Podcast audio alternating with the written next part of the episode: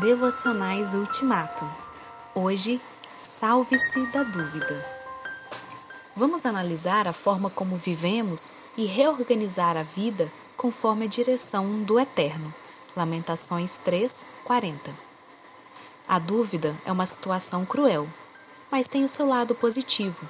É por meio da dúvida que você começa a se libertar de uma concepção errada ou incompleta de Deus até então alicerçada em areia movediça.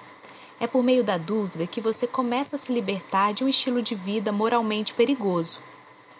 Passada, porém, essa fase terapêutica, você deve dispensar a dúvida e ceder lugar à certeza.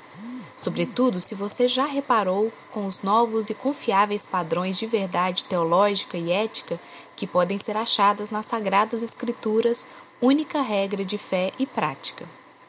Uma vez esclarecido, você precisa fechar a porta à dúvida. Por causa da dúvida, você não avança, não chega a decisão nenhuma, não toma posição diante de Deus nem diante dos homens. Existem dúvidas doutrinárias e dúvidas de comportamento. Elas gostam de andar juntas, alimentando-se e beneficiando-se mutuamente. Faça uma incursão nos porões de sua consciência e verá que você não crê porque não quer crer e não crê porque a fé e a convicção vão alterar o seu modo de vida. É impossível acabar com as dúvidas se você pretende agradar a si próprio e aos homens e não a Deus.